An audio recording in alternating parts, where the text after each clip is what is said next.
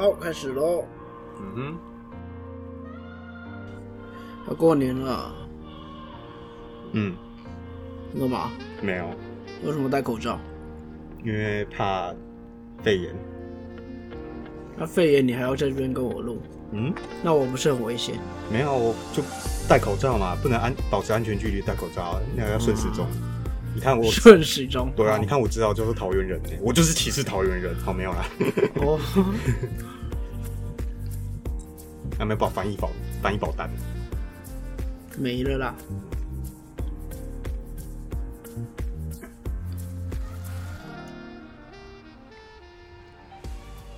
各位听众朋友们，大家好，欢迎收听中议题。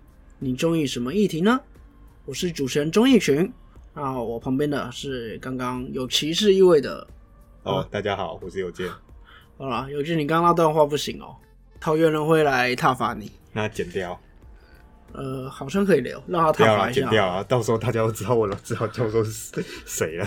最好会知道哦。他妈桃园人这么多，没有啊，你你的论文上面会有你知道教授的名字啊。那没有差、啊，哦，好啊，对啊，那到时候大家不是一收也收到哎。嗯，好了，哎，这礼拜下礼拜过年嘞，哎、不对，这礼拜过年，哦，对对对，对啊，这礼拜过年了，那我们过年应该要休息一下，嗯，想不想？还是过年继续？你你自己录吧，我自己录。对吧？在这边其实跟听众朋友说一下，我们过年会休一个礼拜啦，就下个礼拜我们不会上片，然后我们会在年后那一个礼拜继续我们的时事分析。那这中间因为一两个礼拜嘛，嗯所以可能又有一些新的史事，那我们要再找一下，嗯，就希望有一些有趣的东西可以再让我们分析啦，嗯，对。那邮件呃这几天呐、上个礼拜到这几天有一个大大大新闻，什么新闻？也不算大新闻，那算大新闻嘛？赵少康要出来了。哦，嗯，他要他现在是要怎样？他是要选国民党主席啊！对吧？少主中心，少康中心，哇，回来啦！真，的，我们的政治金童，嗯，我们之前表过的人，啊不要，我还是祝福他能够那个带领国民党走向新党现在的繁荣。你不觉得他一出来，现在跟韩国瑜直接联手，他这个选择是对的吗？嗯，就是要把那个深蓝深蓝的票把它绑在一起啊。嗯，哎、赵少康应该他会吸到正统派的票，嗯，嗯，然后有正统派的票跟韩国瑜之前的一些脑粉的票，啊，脑粉呃，嗯你也你也在歧视哦。嗯好没有？还蛮有趣的啊、就看赵少康会不会真的出来竞选下一任总统。嗯，看起来应该是，如果有机会的话，应该是先选党主席啦。对，党主席一定是啊，那党主席下一步不就总统了？还是要看二零二二县市长国民党选的状况。你如果选不好，你就不用想啊。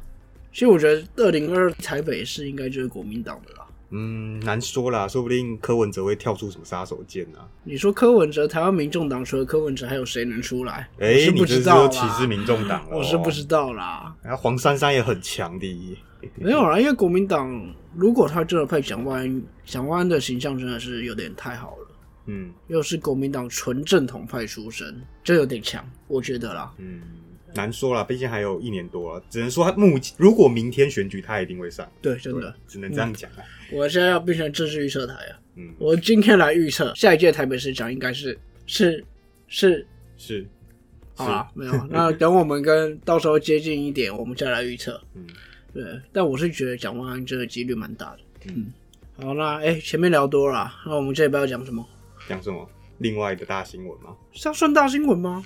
我觉得还好啊，就是有在关心的人会觉得很重要。对啊，也是一个透过一个私人去踢爆的啊，所以才会爆出来啊，不然整个根本不可能有这么大的版面吧？对啊，大到那个林家龙都出来，嗯，不然怎么可能林家龙会去注意到这件事啊？是啦。不过必须要讲说，那个经我们这次分析完之后，我觉得民进党又把重点犯错了。民进党把重点放错了。对啊嗯那我们等下来听一下有健的意见。如果各位听众朋友有看到这方面的新闻，大概都知道我们在讲什么啦。我们这礼拜就是要讲关于区间测速的一个争议。嗯对，那区间测速这个争议点啊，它其实过程也很有趣啊。它是从一个私人粉砖，十九岁的大学生，我记得他说他是十九岁的大学生，一个人把这件事情踢爆出来，所以才让区间测速这个争议又拉高到另外一个层次。嗯，原本对于区间测速，其实大家已经有一点点争议了。嗯，但是那个争议大部分都是学者那些在争啊，嗯民间好像都还好。民间可能就是我区间测速技术不成熟被开罚，嗯，所以会去争。对，但是自从那个粉砖一出来，这个争议又到另外一个层次了。嗯，那我们话不多说了，我们就请有健来帮忙简述一下这个议题吧。嗯好，其实这个议题就是从今年一月底，某刚小钟讲的粉砖，他踢爆说区间测速的一个厂商都是同一个厂商竞标得标，然后而且它有中国洗产地的疑虑，那开始出现一个争议。那之后，交通部长林佳龙在开完会之后就拍板定案说，哦。如果厂商没办法证明说这个产地不是中国的，那零组件也不是中国制造者，这些区间测速的仪器都要先下架。这样，所以现在其实有一个很有趣的情况发生，大家都会看到一些区间测速的照相机都被覆盖起来了，嗯，就是被黑色塑胶袋包起来。对吧？另外一个是龙，嗯，真的对。那其实区间测速这项技术，在我国最早是二零一八年的七月一号，它在新北市的万里隧道最先开始执法。那它在开始执法的短短二十天内，就开出了两千一百哦四十张一堆哦罚单，大家都不知道啊超强。对吧？因为我老家在金山，我非常知道那一段。嗯那那一段大家过去根本根本就用标的啊，就是又大又直这样的，呃，是不会很直啊，它有弯。啊，可能那一段真的是大家怎么可能五十让他过啊？对。那新北市的交通大队有提出说，就是因为一般的定点雷达测速，就是假设速限五十的话，你大概六十以上才会拍照嘛。他有说区间测速你要平均高于七十公里，才才会开罚。哦，是哦。对，所以其实我整个下来，我一路七十过去是不会被开罚的。诶、尽量还是不要。他他会告诉你说，你这一段进到隧道跟出隧道要几秒。对，它是以几秒来算。对，因为就是对它的本名是其实叫做平均速率值法，就是你从 A 点到 B 点，你花了多少时间这样。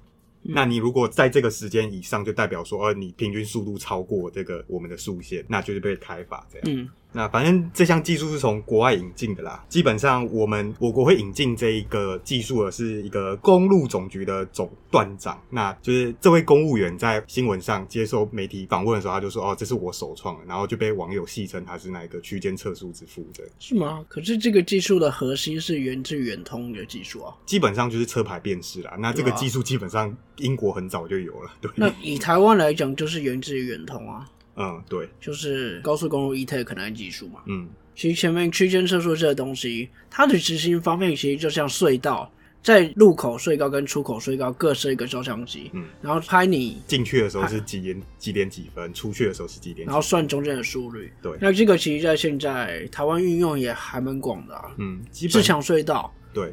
万里隧道，然后西滨、西滨北宜公路，对排九线北宜都有在运用这个技术来抓测速。嗯，那为什么这个技术会有一些争议呢？其实这个争议从以前就有了。嗯，到现在，治安的争议是新的出来。那区间测速从以前到现在到底在争议什么呢？嗯其实区间测速会越来越普及，就是因为支持方认为说，第一，它事故发生率大幅降低，就是大家可以上网去找工总，他有一些文章都在写万里隧道区间测速，哇，好强哦，降低了百分之九十七，怎样，叭叭叭的。对，那第二点就是它相对于固定测速照相，它更有弹性。什么意思呢？就是假设固定测速照相，它设的速限就是七十，那它就是过去就拍。区间测速它可以比较自由，因为它是后端电脑去做运算。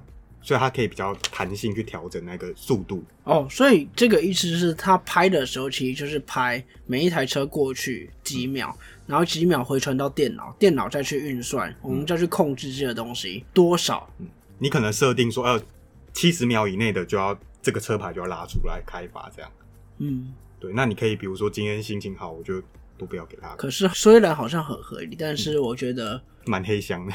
对，而且他等于说就是每一台过去都拍了，嗯，哦，他收集到很多资料、哦。真的哦。嗯，对。那第三点呢，因为这一这个区间测速之前有一个小争议，就是他在西滨的那一个有出现一个乌龙事件。就是他两个端点的那个时间没有去做校正，所以开了三千六百多张乌龙罚单。但是支持方就说，哦，这是厂商问题，这是个案，对，基本上这个区间测速的利益两上，所以我们还是要把它留下来。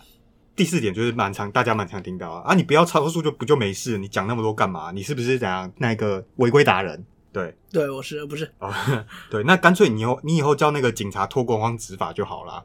好，那最后最后最后就是最近在吵的治安问题，就是因为有些中国的企业，它背景是人民解放军，基本上国外有很多案例是他们的这些监视器资料都会上传到就是中国的资料就会送中，对对，嗯。那基本所以我们要反送中。哎、哎哎，嗯，已经过了，已经过了。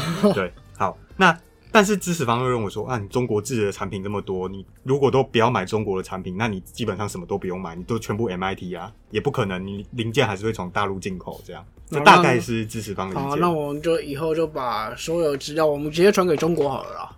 我们就都给他们，违反都给他们。国安法二十一条，哎、香港国安法二十一条，哎呃没有，没有。其实我觉得这支持方意见，它里面有一点，我觉得说的是对，但也不对。他说不要超速就好了。我说真的，这个是看到结果。嗯的确，结果我觉得对于某些罚单、某些罚则，我们不要超速就好，我们不要违规就好，我们就不会收到罚单嘛。我觉得这是对的。对，但说真的，我更看重的是我怎么举证出来。嗯这意思就是说，我今天超速，我对我超速，我要被举证，政府用什么样的方式去举证出我这个超速？他不能用头牌，不能用什么，这就是我们之前说的毒树果实理论。嗯我更重视的是前端的，所以它其实这个过程前面跟后面，嗯，我要有正当的举证，然后举证出这个人有措施，然后我再开发，我觉得这都很好。嗯，对。那现在这个有一点问题了，对啊，而且其实说真的。彰化县那个乌龙事件，如果没有民众自己去发现，那三千六百张罚单真的没人知道说，哎，我其实没有超速，但是我被罚了。耶、国库赚饱饱。真的真的。好，那讲完了支持方意见，接下来讲反对方的大概的意见。第一点，每次交通局跟工总的理由都是可以降低事故率，啊，你们到底有没有新花样？换个说法吧，嗯嗯，可是基本上这个理由最好用啊。其实这个理由 OK 了，对啊没什么，没没啥问题。嗯，那第二个就是说啊，你在假日车多时，你更容易导致塞车，就是毕竟你车速就是这样子，你你会为了避免被区间车速照相，你会刻意放慢。可是这个就有点牵扯到你速线合不合理啦，这是后面可以再讲。可是你定点车速也是啊，因为定点车速，你就是大，其实有开过车就知道嘛。你就是你假设这条路速限六十，然后很直，你开到八十，你知道前面有定点车速，我在前面大概十十公尺左右刹车就好了。但有些白痴会看到的时候马上刹车啊。呃，嗯嗯啊哦，路不熟啦，外地来的，哦体谅一下，体谅一下。对，不是每个人都是你像你一样的，对不对？技术 那么好啊，对吧？第三点就是我刚刚讲彰化县的情况，就是幸亏民众有发现，不然真的国库赚饱饱哎。对，那你基本上你交通局要撤销这些罚单，基本上又是一另外一笔规费，那其实也是浪费公帑。而且其实像小钟你有在骑车开车，你也知道说，你在你对这种交通违规的一个撤销的申诉，基本上很难很难。我不知道，我没有撤销过，我只要收到我就乖乖缴纳，我是好公民。哦，好。你看嗯沙沙想，外面的大客车驾驶对你的那一个意见表达。哦，好，对。那第四个，我觉得这也很关键的，就是区间测速这个仪器到底合不合法？因为在这件事情过后，立委洪孟凯指出说，区间测速的这个仪器，它没有在经济部的标准局的规范里面，所以它不是主，它不是主，不是一个标准的测量工具。对，这就是我刚刚说的读书果实理论，它根本不是一个正当性的举证工具啊。所以这是非法执法。那甚至有其他明代也说啊，你这个区间测速的罚款应该全部要还给国民，但这有点麻哎、烦。好哎、呃哦，没有了，哎、所以你在万里隧道有被拍过好？像是没有。嗯，对，那第五个当然就啊，治安问题很严重，而且你这是民众的隐私。那基本上这个议题很大很大，那我这边不多做一些叙述。OK 啊，其实这个议题分为三个面向。我们刚刚从有见一些支持方反对的意见，加上我们自己找的资料，这个议题是分为三个面向。第一个就是我刚刚说的执法正当性，嗯再来就是针对人民隐私权，最后就是针对治安疑虑。嗯所以刚刚有见说的反对方意见是治安问题很严重，而且牵扯到民众隐私，嗯它其实是两个层次不同。大家可以先想一下，针对这三个面向，大家对于区间测速有什么想法？那对于这个区间测速的议题，其实也没有什么太多的你需要理性分析的地方啊，因为资料就是那样。哦刚刚有见大概不理性分析，没有啦。对 资料基本上就是刚刚有见找到的一些支持方、反对方的意见，大家觉得合不合理？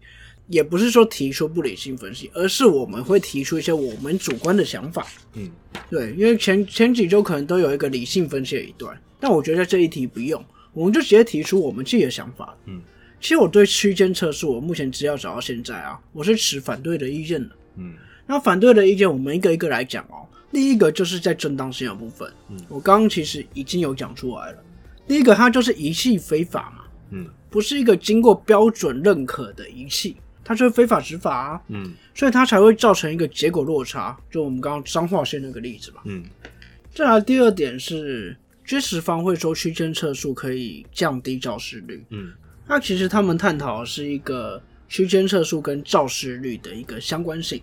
嗯我觉得很不错。你现在如果区间测速真的能够有效降低肇事率，我觉得 OK 可以用。嗯但是我刚刚说了，这个是第二个阶段，嗯在这第二阶段之前，我们要让区间测速这个东西是合法的。嗯对，所以我觉得高工局那个说法，它可以降低，我觉得都可以，都 OK。但他忽略了一点，是他在前面，我们应该要先让执行上的过程是合法的，嗯我们才有后面这些的讨论。嗯那再来第三个部分就是牵扯到区间测速这个技术。嗯我刚刚说过，它这个技术是源自于远通的 eTech 的技术，所以简单来说，这项技术这个工具当初就是用在我们高速公路 eTech 收费。嗯它原本的目的并不是用在区间测速，跟之前还有运用远通这个技术去监测车流，台北市政府有做这件事情。嗯，那这个东西我在这边看啊，它就不是一个符合它原本目的的使用方式。因为我说真的，我们都会学公共政策，嗯我们知道所有的执行面，不管任何公共政策的执行，它都要有法源依据。所以它原本的法源依据，它的目的使用是用在高工局。我们现在没有透过任何的法源依据把它引用在你不管监测车流来讲，你不管区间测速也好，我们没有任何法源依据，它就是不合法。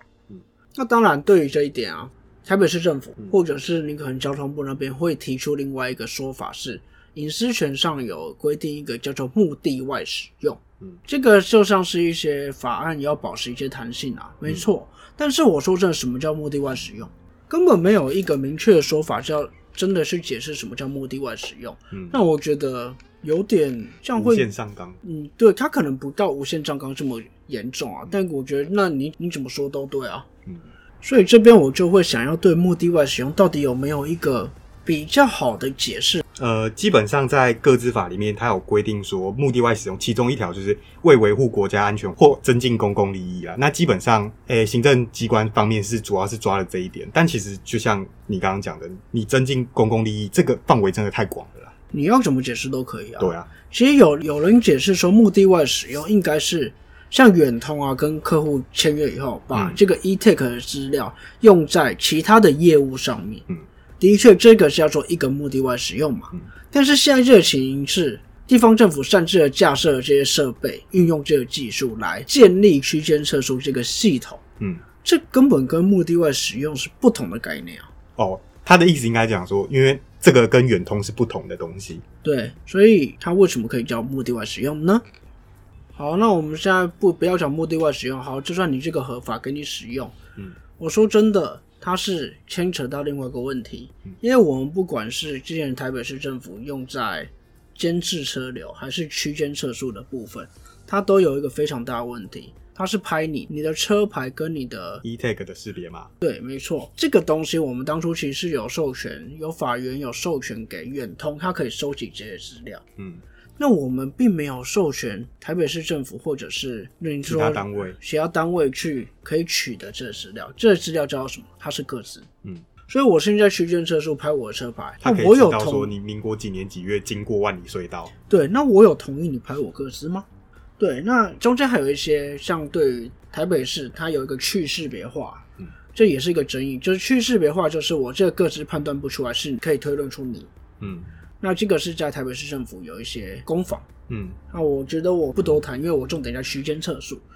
那这边其实当初政府单位有回应一个问题，他说其实像 Google 啊那些都有在收集我们的资讯，嗯但大家运用过 Google 地图，大家都知道，开启 Google 地球的时候，它一定会有询问你可不可以收集这些资讯。嗯那大部分其实都没有在意内容的时候都点正确啦。我说真的，大部分人都这样嘛。对啊，不止 Google，任何的你只要有用到定位一些相关的技术的城市，其实都会询问你。有，尤其是 Pokemon Go，哦，对，因为他会用掉那个定位。呃，对，那有可能中国制的没有，呃，不是，呃，好啦，反正这个就是主动授权，因为他有问过我们啊。嗯那你现在这个收集我们的个资，他有问过我们吗？嗯，这边其实有个小小的争议啦。另外一个争议就是，就是有人会说，当初你去建立站领牌的时候，他会让你签一些文件，那基本上这些授权条款有附在这些文件里面。其实这一方面就有一点像所谓包裹式同意啊，就是大家有时候玩手机游戏或什么，他会跟你说哦，我要同意什么。可是我觉得法案与时俱进，嗯，我当初在千里站签的同意，跟现在科技日新月异会有不同的东西。对您怎么可以说我当初签了，我未来所有东西都会同意？这边就小提一下，就为什么这就是溯及既往的概念？我为什么现在这些东西可以溯及既往到我以前同意的，我现在一定要同意？对，那小提一下，就是在欧盟那边，他们的各自法规定说，这种包裹式同意，他们在在他们的法规里面是不允许。台湾各自法因为还没有相对完整一个立法，所以这方面台湾是有一些漏洞的。对，其实就是有很多漏洞，尤其在各自的规定，台湾真的是没有一个很完善。政府在收集民众的各自，它其实相相关的监督机制跟问责机制，它都没有规范很完善。对，甚至好像有一个是说，政府在收集这些资讯可以免责，嗯，里面有一条规定，这样非常奇怪。不管监督跟问责，目前的规定都不够，所以才会引发这一系列的争议了。嗯，那接着我们可以讲到一个叫做比例原则，又是这个名词。你讲法律基本上很容易谈到这个名词啦，对吧？OK，为什么会讲到这个呢？因为其实区间测速它在执行面啊，它要拍到的是什么东西？超速的人，超速的人他要怎么拍？其实他就是拍民众的车牌，基本上他是的指录影啊。对，它是露营，然后可以追踪到民众的车牌。你知道现在区间测速的设备嗯，是可以拍到什么程度吗？不知道。它可以精密到去做人脸辨识。哦，可爱。对，现在这个系统就是有人踢爆啊，说它是用在中国对于新新疆去控天制，天眼，对，所以它是可以做到人脸辨识的程度的。那你用这么精密的技术啊，我说真的，其实美国美国应该也有在用。嗯，但他们通常用这个程度是用在国家安全级别的一些案件才有。对，那其实大家在刑事啊有规定，尤其美国那边有规定说什么样的案件需要用到什么样程度的搜证方式。嗯那有分为一般危害，然后普通，然后极高危害。嗯，那这有兴趣大家可以去查一下。当然，越高危害可以用越精密的技术。嗯，对。那在人脸辨识，它其实在刑事的话，它是用在最高危险性级别的才会使用人脸辨识。基本上在台湾你一定要有法官的搜索票才能做了，没错，所以我现在在区间测速，我用到这个技术，你不觉得怪怪的。就是用一个大炮打小鸟的感觉吗？对啊，好，那再来啊，我们会提到一个定点照相跟区间测速的差别了。嗯，定点照相其实是一个特定对于特定对象拍摄。嗯我今天超速了，经过了感应线拍照，但是区间测速，我们刚刚讲过，它等于是每一台车过去就录影、录影、录影、录影，嗯它是属于非特定对象的拍摄。嗯，所以它会收集到更多、更大量的一个民众的资讯，嗯那是不是应该更严谨？对，那一样就是刚刚的比例原则啊。嗯，我今天就是过去我拍摄这么大量，然后又用这么精密的设备去拍，那我觉得有必要做到这样吗？嗯，也不是说有必要做到这样嘛，就是应该要非更严谨的法规规定。对，就是你要想一下，你为了达到这个目的，你使用这个手段到底 CP 值到底好不好？对，那最后一个部分就是针对治安了。嗯这边其实因为讲到治安，很容易变成有点阴谋论。对了，就说我们用这个中国的设备，到底它会不会送中？这个到底中国有没有在收集，收集各个大内宣，去嗯对外收集资料？这个其实很阴谋论，因为他绝对不会有证据跟我们讲。对但是这毕竟以台湾特殊的现况，它就是一个争议。对，所以我觉得在治安的时候，我们需要能避免就避免。嗯你刚刚有提到，大家都不要用中国产品，都不要用，不要买。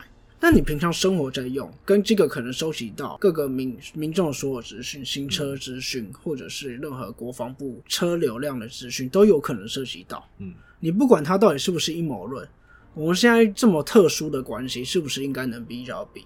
对啊，对啊，所以你说到底有，我不想说他到底有没有在送中，嗯这个很阴谋论，这我们讲不完，这讲多了，我觉得我们真的变关键时刻。嗯 对，但我要说的就是，以这目前特殊关系，嗯我们政府能用的东西，尽量就去避免，这样会被这样攻击。嗯，那所以的确，林家龙这个方式，我觉得他没有错。对。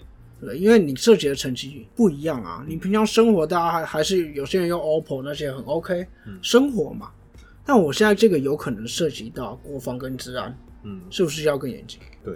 对，所以应该比较不阴谋论吧，我这样讲法。没有啊，有人会说啊，你美国卫星也是把我们的军事设备拍得很清楚啊。那台湾快要靠美国吃饭啊？呃，至少美国没有拿着拿着飞弹对准我们啊，对啊。对啊，所以本来就要更小心啦。那这大概就是我针对区间测速我的一些想法。那有健你觉得呢？其实我觉得就是车祸跟驾驶习惯也很有关系啊，就我们之前在讲两两段式左转一样，就其实说真的，并非单只是车速问题啦。嗯，那我觉得台湾的相关部会很奇怪，就是你只要有事故就怪超速。当然这是大多数人可以接受，但是细究下来，应该还是所谓一个行车习惯的问题啦。这方面不只说是国民党的那一个张善政前前院长，或者是现在一直在追这个方面的那个时代力量立委，基本上他们在这方面还要讨论一个就是。你的速限到底合不合理？路这么大一条，你速限五十，你不能怪人家开到八十啊。那当然，交通部说啊，你如果有意见，你们可以大家来申诉，找明代来那一个商量，我们可以改。但基本上，台湾的这些速线在设计的时候，官僚的心态通常都会定比较保守啦。所以说，这个刚刚小钟前面有讲到肇事率跟车速的关系，基本上你一定统计下来一定显著。但到底这个逻辑上，或者是中间有没有其他中介变因，我们也要去考虑。那再来就是，其实大家要讲科技来自于人性，基本上你鱼与熊掌不能兼得啦，就是。讲到就是这个区间测速这个技术，如果你最近有去户政事务所，你会发现你不现在不管办什么文件，他都会用一个小的那一个照相机拍你脸。其实这个也是各自的问题。我当下我问那一个承办员说，我可不可以不让你拍？他就说，哦，基本上还是要啦。那然后我就说，可是你这是这是我的个资这样。然后就说，哦，没有啊，那个我们之诶今年啊，那个新店那边有又利用这个技术抓到那个人家来冒用你身份的这样啊，这个就是花一点点小成本，然后让你的那个资料更安全。就是你会发现这个东西真的就是天平两端。其实我说这个执行上、执法上的安全跟隐私上的争议，行之有年了。争议这个这个拉锯争真的很久了啦，你不要说区间车速才说出来了，嗯，你提高层级到国家安全跟隐私的争议够多了吧？这个那美基本上国一堆电影了对啦，那就是你天网系统，但是我要保护国家安全，让你现在城市中的那个天网系统跟疫情。这种东西其实你不要说区间测速是一个特定议题，它其实背后的概念、这些争议，所有议题都适用。基本上那个啦，你大一宪法的那个申论题一定有了。对啊，国家安全跟个人隐私，你该怎么保护？那你成绩自身论之。对你成绩不要到这么高国安，你你刚刚说的执法跟隐私有没？嗯这些都是行之有年，真的争很久了啦。那其实对啦，我觉得区间测速这个利益是良善。那可是，在你要执行这个执法的方式之前，你的基础建设要先做好。其实也有人说，啊，现在大 big data 这么流行，我们应该要分析的是这些驾驶习惯。像刚刚我们有讲到。区间测速的目的是什么？不要让你在那个大马路上飙车，不要让你把自强隧道炸了。基本上，那你可以就是透过一个数据分析，那去抓出说，哎、比如说这个自强隧道只有深夜的时候会有出现这种特极端、特别极端的一个测速出现，那我这个区间测速是不是可以设定成只要晚上的十点之后才开始执行就好？对，那也可以也可以减少说反对方的疑虑，就是像学税或者是书花改什么地方，你假日车原本就多，你还给我设区间测速，那你只是增加增加塞车。那你如果可以先配合大数据，嗯，那基本上那时候就可以先取消这样。对，那我觉得这些东西就是牵扯到你区间测速跟那个肇事率，我要怎么样降低啊？嗯，那和怎么样比较合理啊？那我觉得就是我刚刚所说的第二个阶段。对所以有件你应该比较 focus 在后面那一阶段。嗯那我其实我会反对区间测速的原因，是因为我觉得他在前面那个阶段没有做好。对，所以我觉得在前面那个阶段，你有做好任何架设什么授权都可以。你在后面那个阶段，你要怎么去改变，那个是另外一个问题。但是我觉得就比较 OK，后面那一阶段可以讨论。嗯嗯嗯。好，那反正就是你要抓的应该是极端超速这些，而不是一般你我普通守法的驾驶。对，再来就是隐私的保护，那一定要排除治安的疑虑啦。那其实就是刚刚小钟有提到目的外使用，我们到底该怎么用我们的资料，这些都是民众的各资。就是讲一个小小题外话，就是像我在我平常搭公车刷的那个悠游卡，只要客运公司知道我那个悠游卡上面十六码，它基本上可以画出我这个月去过哪里。那基本上如果有想要绑架我的人，就非常容易了。对，这是题外话。其实最近还有一个什么数位身份证，其实数位身份证大家反对的声音更大。那为什么？因为其实你基本上你为什么要用数位身份证？你的目的是什么？证明我这个人是某某某。但是数位身份证的疑虑就是说，那你使用其他的目的的时候，你其他的功能，比如说之后还要绑健保卡、绑护照、绑什么？那你这些功能是不是要考虑一下？因为你这就是目的外啊。嗯，对，就是我不太认同行政机关说哦，这是为了公共利益必要所做的目的外使用，因为其实，在各自法的规定也有讲到说，你这个使用你必须有利于当事人权利，而且要经过当事人同意。那基本上你区间测速 是有利于我的权利吗？问号。对，那当事人有没有同意？这很明显就是基本上我没有同意啊。嗯，对，那你基本上民众没有同意，你就不应该拿来拿来使用嘛。其实我觉得科技真的是日新月异了。嗯。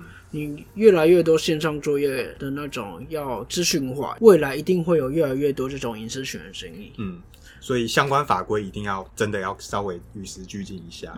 那最后就是你未来一些什么声音、照相、执法那些都要评估好，然后不要犯同样的错，也不要像非常厉害的十九岁网友踢爆的，哇，你这些德标厂商都是同一间。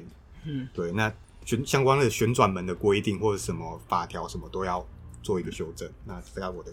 意见，刚刚有件比较探讨是在后面应用面该怎么去使用是 OK 的。那我的一个重点，我觉得我们还是要放在前端，基础要先做好，法规要先规完善，然后评断好、评估好，我们再去做后面我们该怎么执行，我们该怎么降低肇事率。嗯，现在大家在探讨，就是因为大家忽略了前面，做后面，对，所以一定会越来越多争议，争议就会跑出来。嗯，那当然，再补一下，就是我前面讲的，民进党放错重点。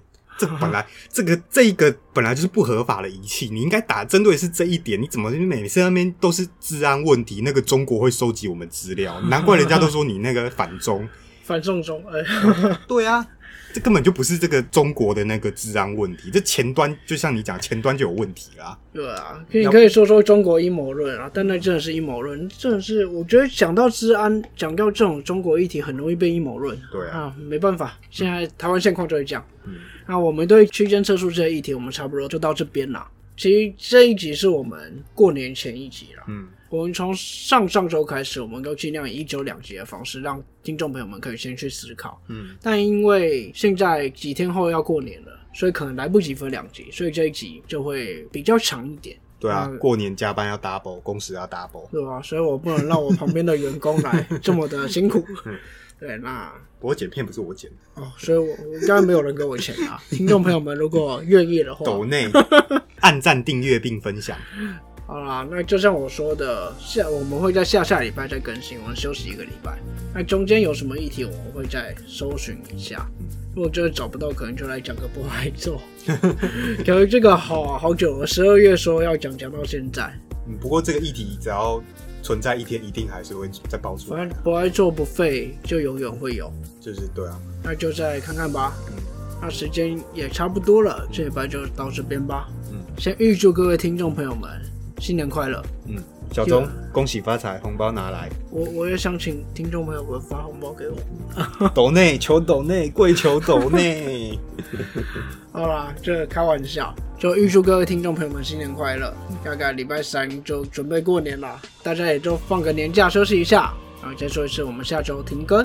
OK，那这边是综艺题，我是综艺群，我是有健。祝各位听众朋友们新年快乐，我们过年后见，拜拜。